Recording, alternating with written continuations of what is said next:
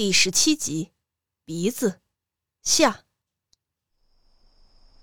内供把鼻子从托盘的洞里拔出来以后，弟子就开始两脚用力的踩踏在还在冒气的鼻子上。内供则侧躺在地板上，伸出鼻子，看着弟子的脚在眼前不停的上下跳动。弟子也时不时的露出同情，看着内供的秃头说道。呃，疼吗？医者说要用力踩，可是您能撑得住吗？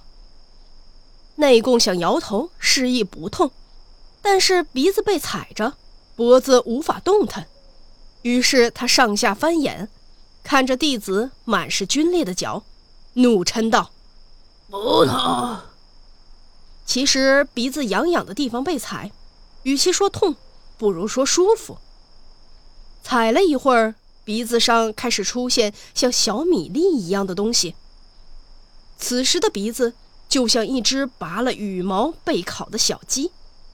弟子一看，停了下来，自言自语的说道：“说是要用镊子把这些都拔掉呢。”内供心怀不满的鼓起两腮，默不作声的任由弟子处置。当然了，他也知道，弟子是出于一番好意。尽管知道，但是自己的鼻子被当成货物一样，被人一番折腾，心中难免有些不快。内供的表情犹如被不信任的医者动手术一般，满腹狐疑地盯着弟子用镊子从鼻子的毛孔里取出的脂肪。那脂肪如同羽毛的茎一样。拔出来有四分多长。忙活了一阵之后，弟子终于松了一口气。哎，再烫一次就好了。内供依然紧皱双眉，面露愠色，凭弟子处置。把烫过两次的鼻子拿出来一看，果然比之前缩短了不少，和常见的鹰钩鼻相差无几。内供便摸着变短的鼻子，边忐忑不安地照着弟子为他取出的镜子。之前耷了至下颚的鼻子，竟然难以置信地萎缩了，如今只软趴趴地耷了在嘴的上方，上面布满红印，大概是踩踏过的痕迹吧。这样一来，肯定再也没有人会说他了。镜子里的内供。对着镜子外的内供，满意的笑了笑。但是那一整天，内供的心里都十分的不安，总是担心鼻子会突然长长。不论是诵经读书还是吃饭，一有空闲，他就会伸手摸摸鼻尖。鼻子老老实实的待在嘴的上方，丝毫没有长长的迹象。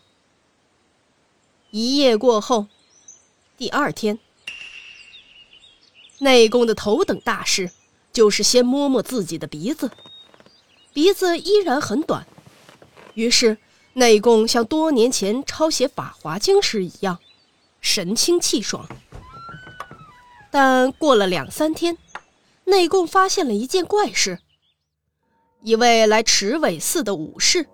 连声露出了一副比之前更怪异的神情，说话大咧咧的，直勾勾的盯着内供的鼻子看。不仅如此，过去曾经失手把内供鼻子掉到粥里的那个童子，在讲堂外和内供擦肩而过的时候，开始还低头抿着嘴笑，后来终于忍俊不禁，扑哧的笑出了声。他给众僧人安排差事的时候，当着他的面，大家毕恭毕敬，唯唯诺诺地听着，但一转身，就在背后偷偷地讥笑不停。这样的事情也不止一次两次了。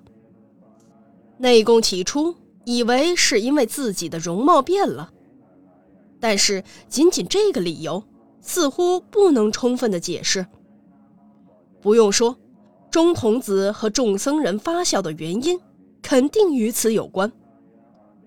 然而同样是嘲笑，和以前他的鼻子很长的时候相比，嘲笑的样子大不一样。如果比起见惯了的长鼻子，没见过短鼻子更可笑，那倒也罢了。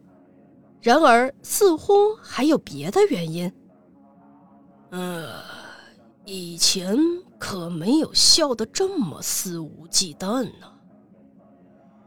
内供诵经时，经常停下来，歪着光头，喃喃自语的说道：“可爱的内供说话时。”必定怅然若失地望着旁边挂着的普善菩萨的画像，回忆起四五天前鼻子还长的时候。旧时王谢堂前燕，飞入寻常百姓家。对内供来说，很遗憾，才疏学浅，理解不了。人都有两种矛盾的情感，当然，每个人都有恻隐之心。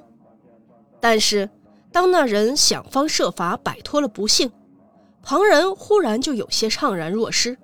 说的夸张些，他们甚至想让那人重蹈覆辙。不经意间，虽说是消极的，但那人心中却萌生了敌意。内功尽管无法得知其中的奥妙，他的不快，只是因为从持尾众僧人的态度中。感觉出旁观者的利己主义而已。内功的脾气越来越坏，不管是谁，不到两句话就开始恶狠狠地责骂。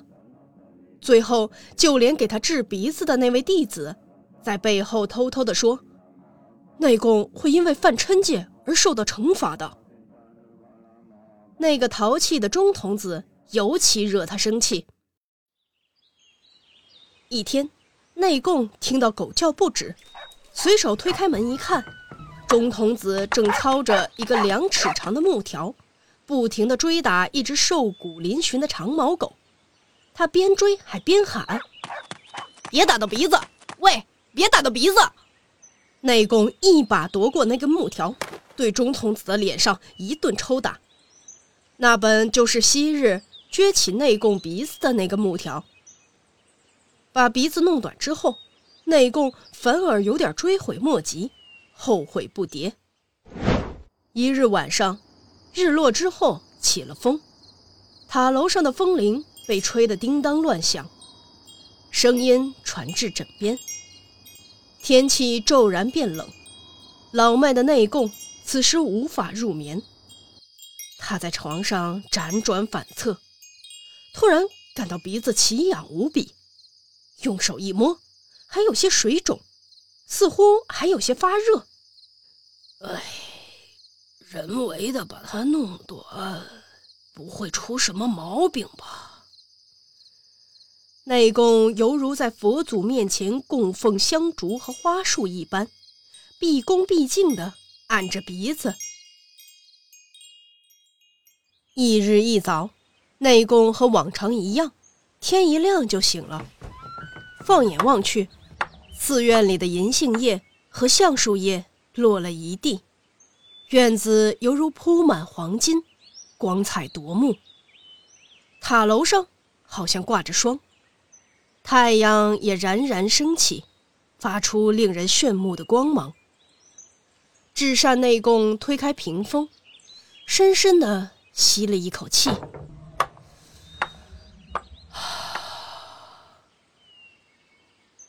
这时，一种似曾相识的感觉扑面而来。内功慌忙用手摸摸鼻子，摸到的已不是昨晚那样的鼻子，而是从上唇一直耷拉到下颚，昔日的长鼻子了。他知道，自己的鼻子一夜之间又恢复了原来的长度，正如当时鼻子变短那样。他突然的心旷神怡。有种失而复得的感觉。这样一来，肯定再没有人会笑我了。内功在清晨的秋风里晃动着鼻子，心里想到。本集播讲完毕，下集更加精彩。